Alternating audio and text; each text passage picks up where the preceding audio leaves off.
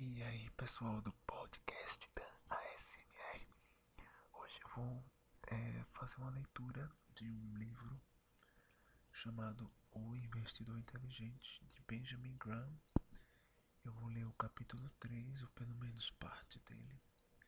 Espero que vocês gostem da leitura. Capítulo 3 Um século de história no mercado acionário o nível dos preços das ações no início de 1972. A carteira de ações ordinárias do investidor representa, representará um pequeno corte transversal naquela instituição imensa e formidável conhecida como mercado acionário.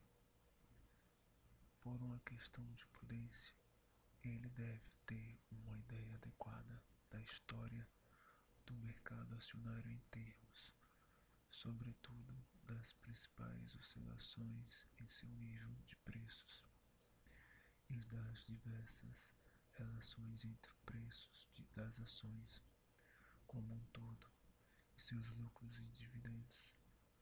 Com essas informações, ele pode se colocar em posição de julgar com coerência sobre a atividade ou os perigos do mercado, do mercado em diferentes momentos.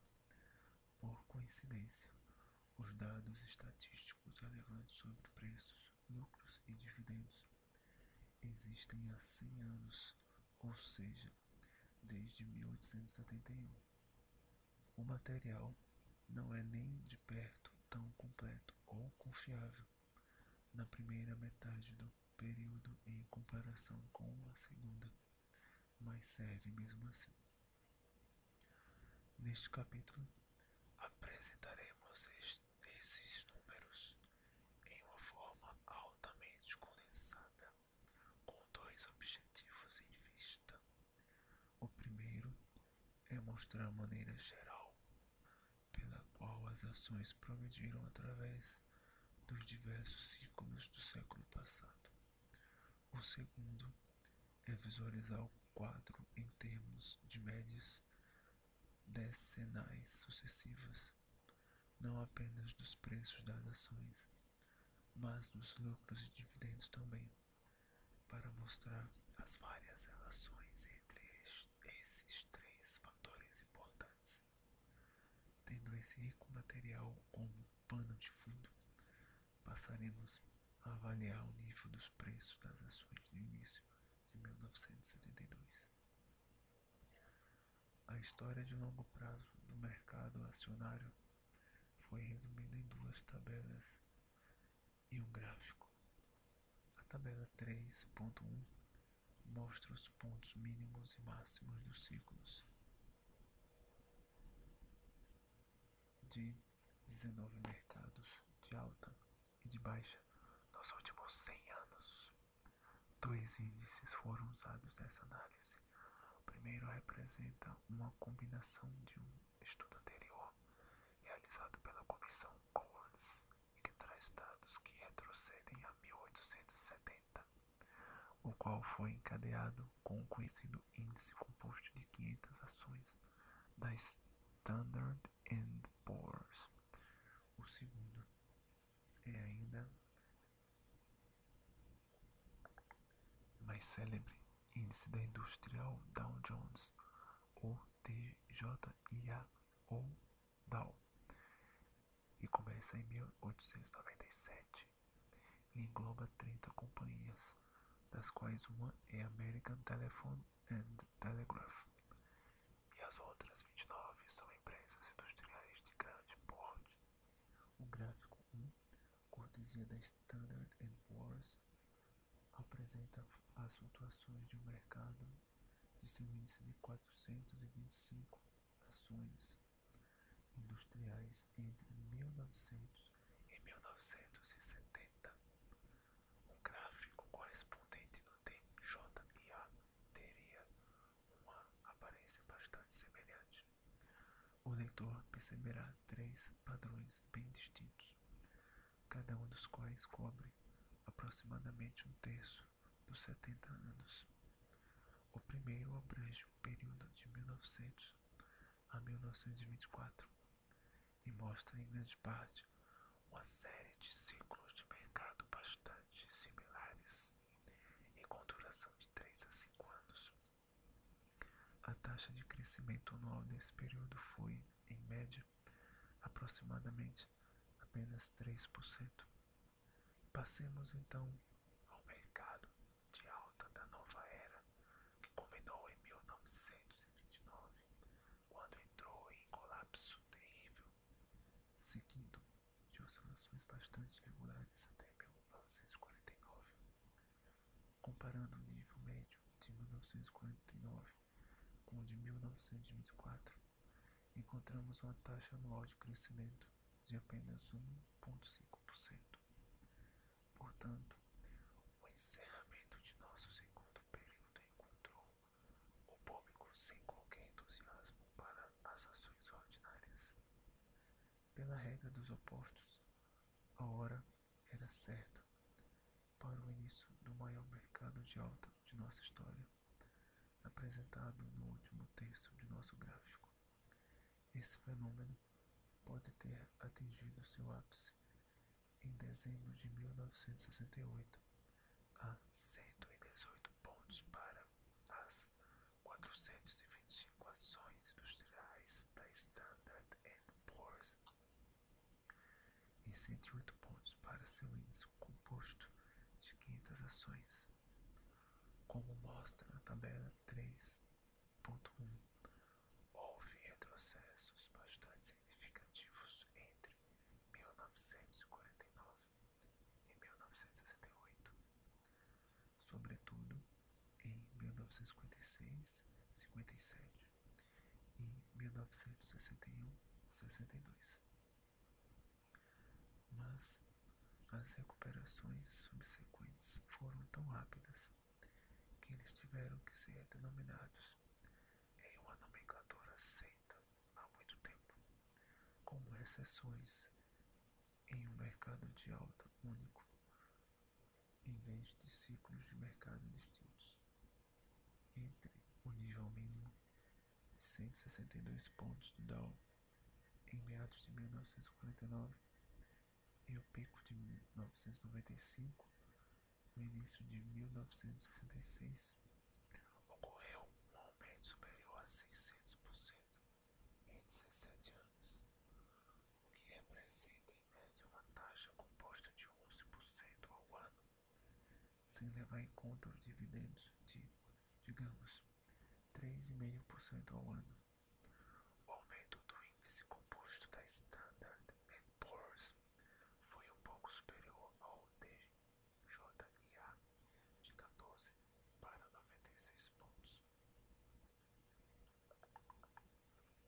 Esses rendimentos iguais ou superiores a 14% foram documentados em 1963 e mais tarde em um estudo amplamente divulgado. Essa evolução gerou uma satisfação natural em Wall Street com tais feitos esplêndidos e uma convicção muito pouco lógica e bastante perigosa de que resultados igualmente maravilhosos poderiam ser esperados das ações ordinárias no futuro. Poucas pessoas parecem ter se preocupado com o tamanho do aumento, não vendo nele o indício de que as cotações eram exageradas. A queda subsequente, a partir do pico em 1968 até o mínimo de 1970, foi de 36% para o índice composto da Standard Poor's e 37% para o DJIA, a maior desde os 44% sofridos entre 1939 e 1942, a qual refletiram os riscos e incertezas pós-Pearl Harbor. No modo dramático, tão característico de Wall Street, o mínimo registrado em maio de 1970 foi seguido por uma recuperação rápida e ampla dos dois índices e pelo estabelecimento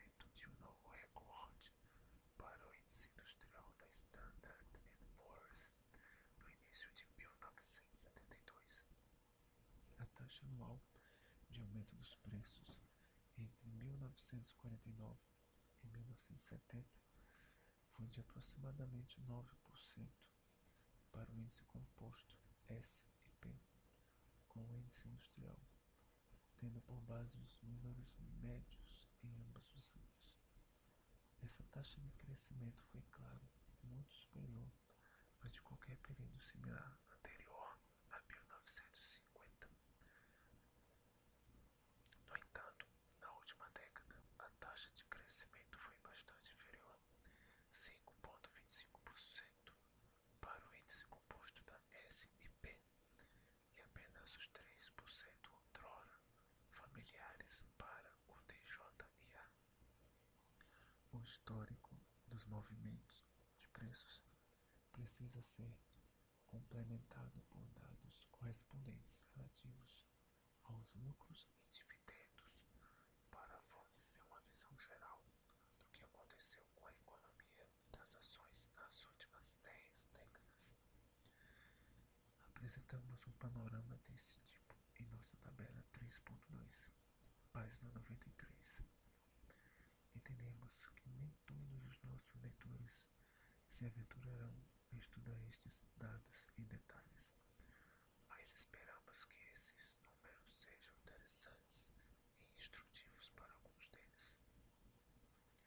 Vamos comentá-los da seguinte forma: o agrupamento por década suaviza as oscilações ano a ano e revela um quadro geral de crescimento persistente. Apenas duas das nove décadas após a primeira mostram uma redução dos lucros e dos preços médios em 1891, 1900 e 1931, 1940. E nenhuma década após 1900 registra uma diminuição dos dividendos médios. No entanto, as taxas de crescimento das três categorias são bastante variáveis.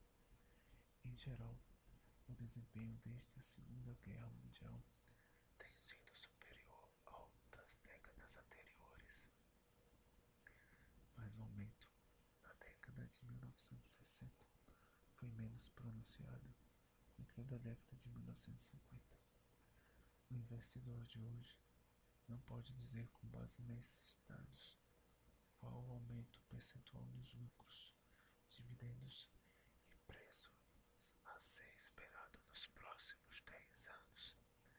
Mas esse registro fornece toda a motivação necessária para uma política consistente de investimento em ações ordinárias. No entanto, vale ressaltar um aspecto não revelado por nossa tabela. O ano de 1970 foi marcado por uma deterioração significativa na lucratividade geral das empresas americanas. A taxa de lucro sobre o capital investido caiu para o mais baixo percentual desde os anos da Guerra Mundial. Igualmente surpreendente é o fato de que um número considerável de companhias apresentou prejuízo líquido no ano. Muitas se tornaram financeiramente problemáticas e, pela primeira vez em três décadas, ocorreram vários casos importantes de falência.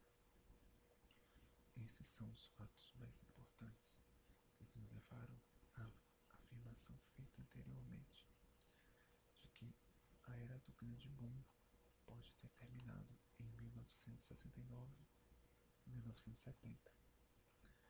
Uma característica significativa da tabela 3.2 é a mudança na relação entre preços e lucros desde a Segunda Guerra Mundial. Em junho de 1949, o índice composto da S&P valia apenas 6,3 vezes os lucros pertinentes nos últimos 12 meses. Em março de 1961, essa relação foi de 22,9 vezes. Da mesma forma, a taxa de dividendos obtida no índice S&P caiu mais de 7% em 1949 para apenas 3% em 1961, um contraste acentuado pelo fato de que as taxas de juros dos títulos com grau de investimento haviam subido nesse meio tempo 2,60% para 4,50%. Essa é certamente a reviravolta mais marcante na atitude do público na história do mercado acionário americano. Para pessoas com vasta experiência e cautela inata, a passagem de um extremo ao outro transmitia uma premonição forte de problemas no horizonte. Elas não poderiam deixar de lembrar com apreensão do mercado de alta entre 1926 e 1929 e suas consequências trágicas. No entanto, esses receios não foram confirmados. É verdade que o preço do fechamento do DJIA em 1970 foi igual ao registrado seis anos e meio antes, e os tão badalados Soaring Sixties provaram ser, em sua maior parte, um sobe e desce tremendo.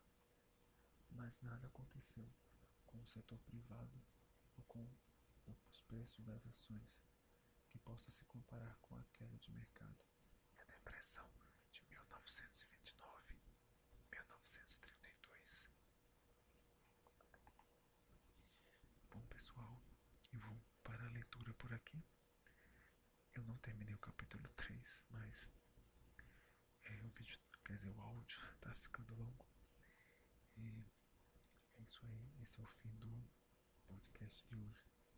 Espero que vocês tenham gostado e sigam nosso podcast nas redes sociais, Spotify, entre outras, como Deezer, Apple Podcasts, Google Podcasts e outros.